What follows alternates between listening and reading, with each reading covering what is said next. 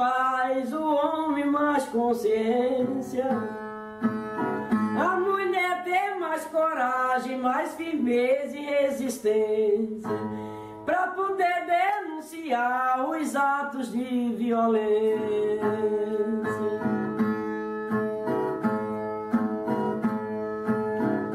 Precisa ter resistência, mulher conscientizada. Viver bastante informada. Porque já se foi o tempo da mulher escravizada. Eita lasqueira, que começar o episódio do Cirandeiras com Dona Soledade é bom demais. Sentiram a pegada que vai ser a ciranda de hoje, né? Oxe, eu senti um trem forte aqui com esses versos improvisados. Gente, Raquel guarda uns tesouros da época que ela viveu no sertão nordestino, que é uma delícia descobrir e trazer aqui para vocês. Conta aí quem é Dona Soledade, Raquel. Ela é uma das poucas mulheres violeiras repentistas de improviso que existe neste país. Toda minha honra e admiração. Eu conheci Dona Soledade em 2013, quando morei e trabalhei no Brejo Paraibano, lá no Nordeste. E foi com ela, com Luzia, Maria, Cida, Lúcia, que descobri o movimento da mulher trabalhadora rural do Nordeste, o MMTR. Todas essas maravilhosas fazem parte dele. O Cirandeiras dessa semana continua a nossa roda no campo brasileiro. Saímos do episódio 6 com Séries Luísa, lá do Sul, e subimos o mapa para encontrar Verônica Santana, que já foi coordenadora desse movimento de mulheres rurais e hoje segue como militante dele em Sergipe. Vamos conversar sobre a luta dessas mulheres no campo, sobre a ciranda como dança e também forma de organização e falaremos ainda como o desmonte das políticas públicas para trabalhadoras rurais trouxe mais desigualdades durante a pandemia. Eu sou Joana Soares. E eu, Raquel Baster. Você está ouvindo o podcast Cirandeiras Mulheres e suas lutas em cada canto do Brasil. Para formar uma grande roda de inspirações. Vem escutar e cirandar com a gente. Verônica Santana é agricultora e tem 52 anos. Mora hoje no assentamento Vitória da União, no município de Santa Luzia do Itaim, no litoral sul de Sergipe, mas nasceu no sertão do estado, onde iniciou uma militância nas pastorais sociais ligada à Igreja Católica na década de 80. Começou sua luta na convivência com a seca, em períodos difíceis de estiagem, mas também dentro de casa, Verônica é casada com o companheiro Edson Souza, tem três filhos e um neto de três anos. Sua relação com a casa está conectada com sua presença forte no movimento de mulheres. Eu aprendi desde cedo se eu quisesse participar, se eu quisesse estar no, nas rodas, no, nos movimentos, eu precisava me libertar do trabalho doméstico, libertar no sentido de que eu não posso ter ele somente para mim, que todos precisavam é, contribuir. Nunca deixei participar de movimentos por ter criança, então era muito mais dividido com o meu companheiro. Quando os filhos cresceram, então a gente pode fazer uma outra divisão desse trabalho. Então hoje as pessoas, como somos todos é, já adultos, então todo mundo participa é, de alguma forma. A agricultora Yolanda foi uma das responsáveis pela criação do Movimento da Mulher Trabalhadora Rural do Nordeste e é assim que Verônica começa em 2007 a participar do MMTR. E é ali que ela encontra a discussão sobre desigualdades de gênero a partir da articulação do trabalho manual, que essas mulheres já realizavam né, em seu dia a dia, juntamente com o trabalho intelectual, que elas faziam ao refletir esses cotidianos a todo momento. Mas é no movimento de mulheres que a gente vai entender do que são toda a estratégia do machismo, do patriarcado e tudo que nos impede de avançar na nossa luta e na nossa participação política. Então, uma coisa é diferente de você entender do que é essa desigualdade, mas você avançar no movimento de mulheres para você romper essas desigualdades, ou seja, o movimento de mulheres ele busca é, traçar estratégias coletivas e como a gente romper esse patriarcado e como romper o machismo, que não é uma coisa que as mulheres conseguem de forma isolada, que nós não vamos conseguir sozinhas. Então, o movimento de mulheres é esse espaço que a gente se fortalece para as várias participações.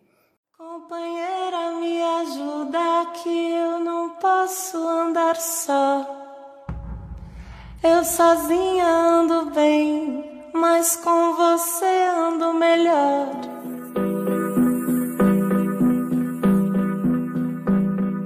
O MMTR Nordeste inicia sua trajetória na década de 80, em um momento em que o Brasil estava em uma reabertura política com a redemocratização após a ditadura. Era também uma época em que as pautas feministas estavam em alta. E no campo começa uma convocação à participação liderada por algumas mulheres, em especial pela pernambucana Vanete Almeida, hoje falecida, mas que sempre questionou a ausência das agricultoras.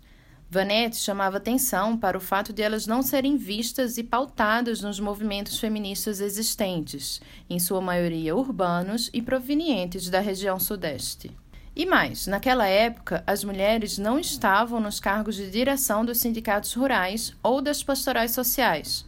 Elas estavam presentes sim, mas nas funções de cuidado, como já faziam dentro de casa, e era uma imposição do patriarcado. Quando as mulheres rurais perguntavam por que elas não estavam participando dos espaços de decisão, eram eles que respondiam. Isso é respondido pelos próprios homens, que as mulheres não gostam de participar, que as mulheres eh, não gostam de falar ou que as mulheres estão muito ocupadas, cuidando dos roçados, cuidando das crianças, cuidando do, dos idosos. Então, as mulheres estão muito ocupada com o trabalho do cuidado. E esse trabalho do cuidado, ele se amplia para as organizações. Então, as mulheres estão na, nas pastorais, cuidando das, das pessoas, as mulheres estão no sindicato, cuidando da cozinha, cuidando da ata, cuidando do espaço da reunião.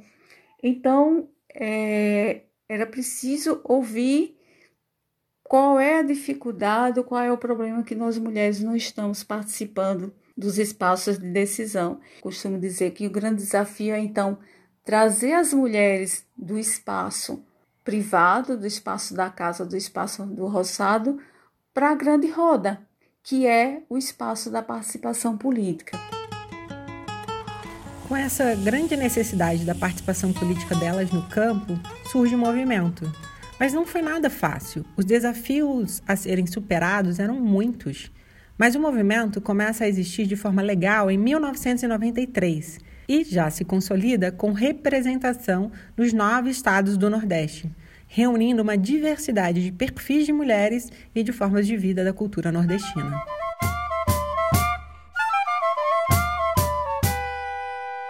Costuma dizer que é um movimento muito diverso que ele é um movimento de sem terra, é um movimento de as mulheres assentadas, pescadoras, ribeirinhas, é, quebradeiras do coco babaçu, artesãs, da grande representação do que é o rural.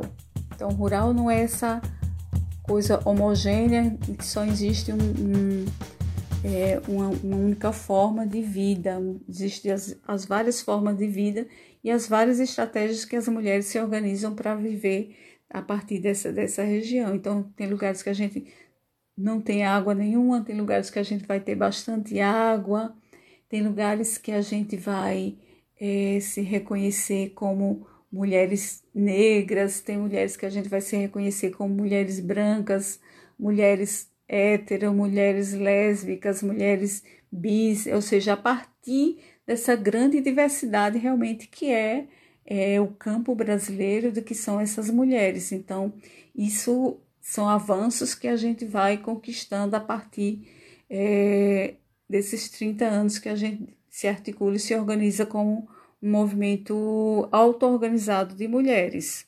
Joana, tem um documentário chamado Mulheres Rurais em Movimento, que foi produzido coletivamente pelas próprias mulheres do MMTR e pela francesa Héloïse Pruvot, que veio realizar uma pesquisa de doutorado, e eu colaborei um pouco também nessa produção. O filme traz um depoimento tão emocionante de Lúcia, que é uma agricultora lá da Paraíba e uma amiga que eu gosto por demais. Aliás, aqui em casa tem vários trabalhos artesanais de Lúcia. Eu gostaria de trazer o depoimento dela, porque, como Verônica disse, foi um grande avanço esse reconhecimento da diversidade de gênero pelas próprias mulheres dentro do movimento. Olha, uma coisa bem importante foi eu descobrir o ser mulher, porque eu me achava masculinizada e tinha ódio de ser mulher, por menstruar, por não poder limpar mato com meus irmãos e minhas irmãs sem camisa, que eu via meu, os homens lá sem camisa e eu não podia. Eu não gostava de ser mulher. E dentro do movimento eu descobri isso, né? E ainda foi mais além e hoje vivo com a companheira. Eu não vou dizer que foi o movimento que fez eu viver com a companheira, mas sim eu despertar para a minha vida sexual, né? para um, é, a homossexualidade. Isso, para mim, foi muito importante. Que coisa linda, Kel, estou arrepiada. E eu fiquei sabendo do lançamento desse documentário lá no tradicional Cinema São Luís, em Recife, mas não consegui ir. E agora você traz aqui para o mundo poder assistir, logo após essa ciranda. Há mais de 30 anos, o MMTR luta pela construção de um mundo mais justo a partir de seus territórios. O lema do movimento é lutar contra as mentalidades de submissão. Elas acreditam na auto-organização como ferramenta de transformação social. A agroecologia é o norte dessa revolução feminista. Nesse sentido, é, a pauta da, da soberania, da segurança alimentar, ela é muito forte é, mas também pensar de como a gente planta, colhe, discutindo outras relações, não só com a relação com o meio ambiente, com a terra e tudo que está ao nosso redor, mas outras relações também entre companheiros e companheiras, companheiras e companheiras, nós, nossa comunidade, então de como que a gente constrói outras relações em que é, aqui tudo isso que a mulher con contribui na organização da comunidade, na organização da produção, seja reconhecido também politicamente nos espaços também da, da sua participação política. E em todos esses anos, o movimento da mulher trabalhadora, junto a diversos outros movimentos sociais do campo, conquistaram espaços como conselhos sociais e um conjunto de políticas públicas que possibilitaram melhoria na vida delas. Mas isso tudo já estava sendo extinto desde o golpe que tirou Dilma Rousseff do poder e agora, com o governo Bolsonaro, praticamente se extinguiram.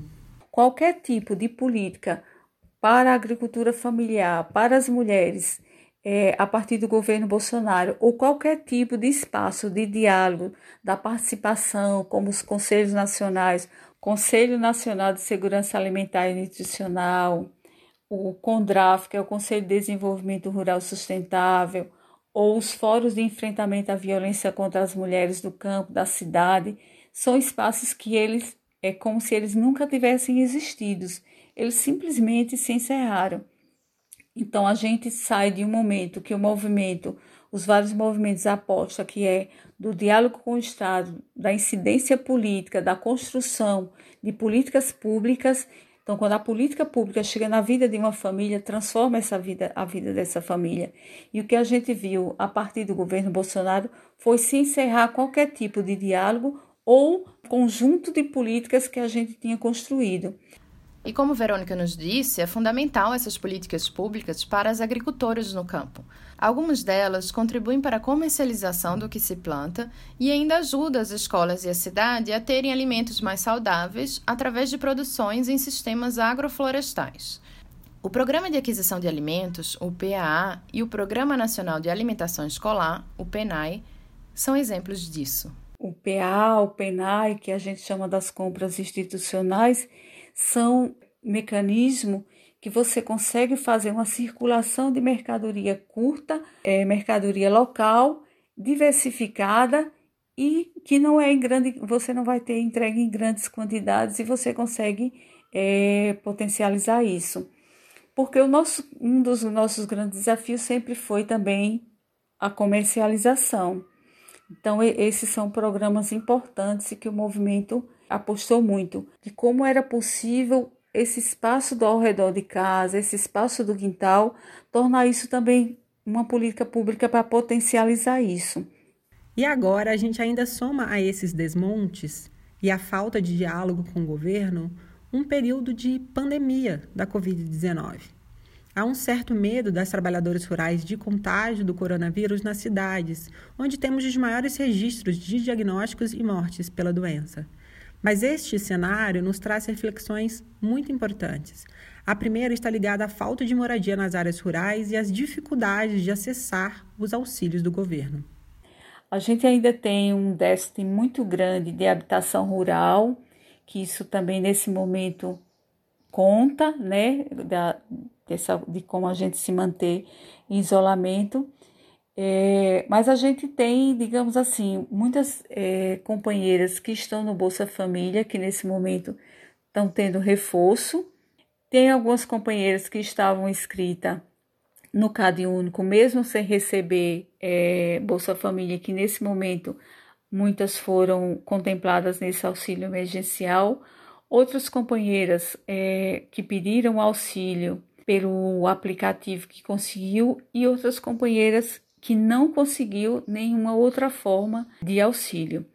Outro desafio é o uso excessivo de tecnologias, seja para se comunicar, para teletrabalhos ou para estudo. No caso das mulheres rurais, o acesso à internet não é uma realidade em tempos de coronavírus. Essa não é uma, uma coisa fácil para quem vive no rural, né? Então, comunicar-se é uma grande necessidade nossa, mas que a gente tem muita dificuldade, tanto no domínio dessas ferramentas, ainda para muitas companheiras, como o desafio de que a internet não funciona em grande maioria dos nossos territórios do, dos rurais é, no campo a internet ainda não é uma realidade. A gente já trouxe esse problema da comunicação também no episódio 2 com Selma Dealdina e os quilombos. Quem está na cidade não tem noção dessa dificuldade de acesso de qualidade à internet em territórios tradicionais e rurais.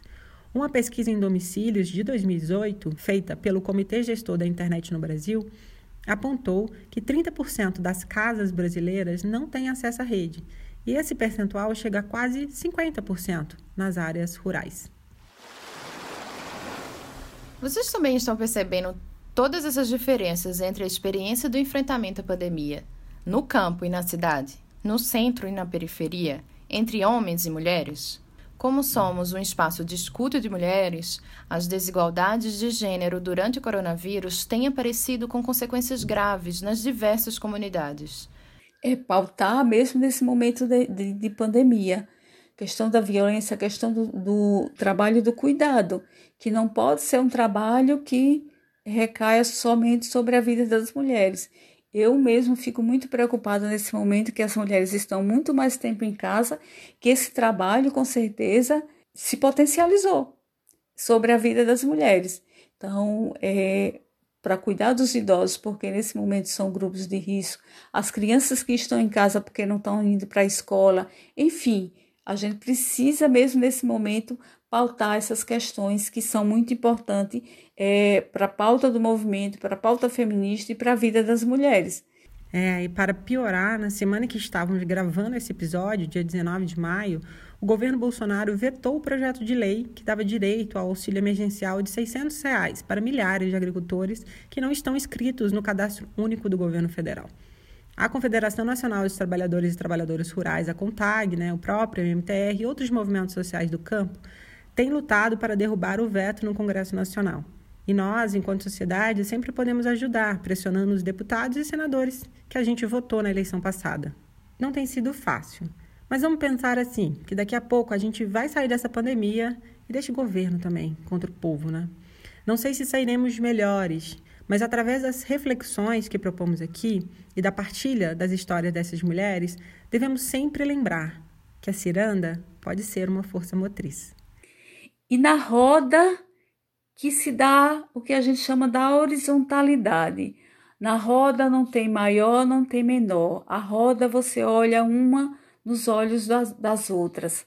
Mas é também na roda que a gente brinca, é na roda que a gente dança, e é na roda também que o movimento é, tem se fortalecido também para trazer suas grandes expressões culturais, seja na criação dos cordéis, onde tem uma, uma forte né, influência no movimento, ou na criação das, das nossas próprias músicas. Aí eu trago Soledade da Paraíba, eu trago Nazaré Flor é, do Ceará. É na roda também que a gente faz as nossas grandes manifestações da, da nossa cultura, que traz o colorido, que traz a chita, que traz o chapéu, que traz a alegria e que traz a dança.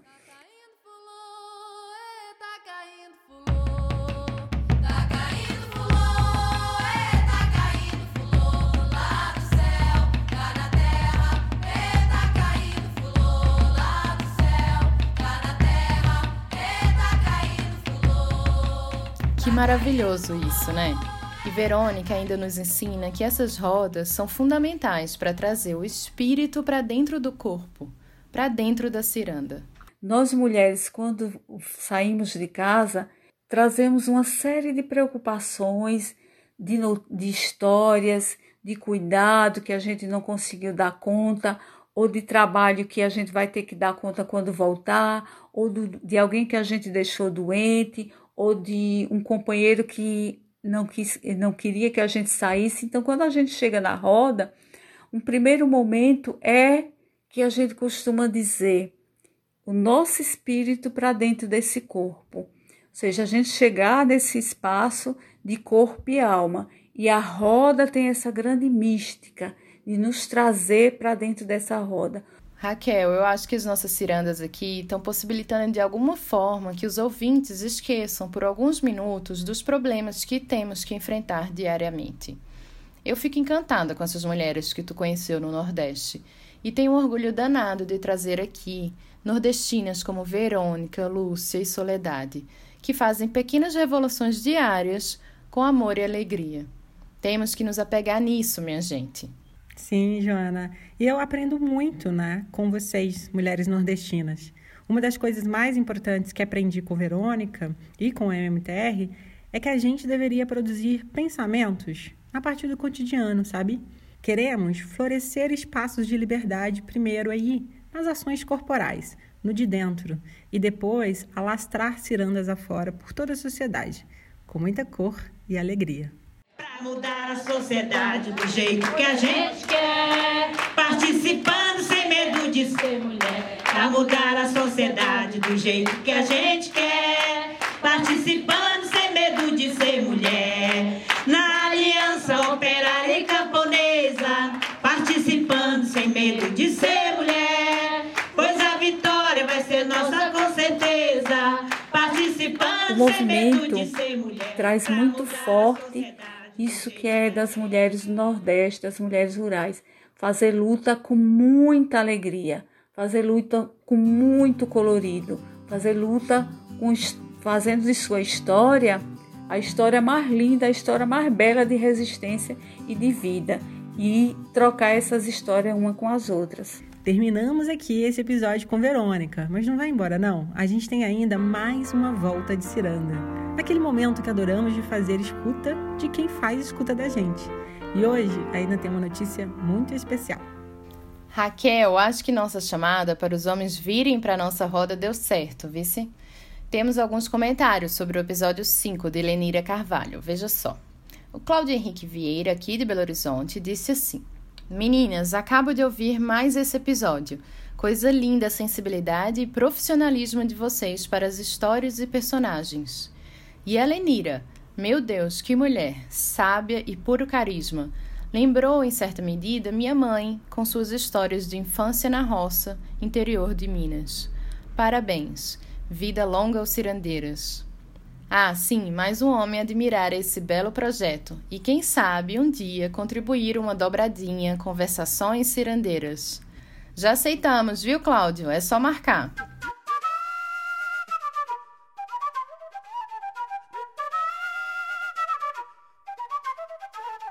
E o Iago Werneck, lá de São Paulo, nos escreveu a seguinte mensagem: Ouvi esse episódio 5 que ficou muito bom demais. Mais uma mulher incrível com uma entrevista rica, diversa em temas e tocando nos assuntos principais da luta pelos direitos das domésticas. Acho que foi um acerto o roteiro mais histórico. Ficou pouco tempo para falar dos desafios atuais, que são tantos: reforma trabalhista, da previdência, neoliberalismo e privatização, direito à cidade. Mas vocês chegaram tão bem no final, apontando todas essas questões de uma forma mais leve. Achei um puta acerto, porque senão eu ia chorar aqui. Não é bom ser triste, ainda mais no fim. Concordo com a Joana. Agradecida, Água. Eu também concordo com a Joana. E teve mulher também, porque esse episódio 5 de Lenira mexeu especialmente com a gente e as nossas lutas feministas, que precisam incluir todas as mulheres. Luciene Câmara, uma amiga e irmã, disse assim: Todo mundo precisa ouvir os Cirandeiras, sério. Que sintonia de vocês! Que mulheres são essas? E vocês trazem a história delas com tanto carinho e respeito. A das domésticas faz a gente olhar para a nossa história, né? Seja quem teve ou quem tem empregada doméstica ou quem nunca teve, a gente sempre se relaciona com elas de alguma forma, na casa dos amigos, no trabalho. Minha mãe já trabalhou de doméstica para ajudar a pagar a minha faculdade. Hoje eu me vejo na posição de patroa que odeio, das babás e como é difícil. É isso aí, Luciene. É através das reflexões diárias, como a gente falou aqui, né, do cotidiano, que a gente então vai aprendendo como fazer diferente também na prática. E antes dessa ciranda terminar, queremos compartilhar com vocês a notícia de que o nosso podcast Cirandeiras foi selecionado para receber uma microbolsa do MIDAM, instituição americana focada em qualidade da informação. O edital Check Global recebeu cerca de 300 inscrições no mundo todo e eles vão apoiar sete iniciativas na América Latina, entre elas o nosso podcast.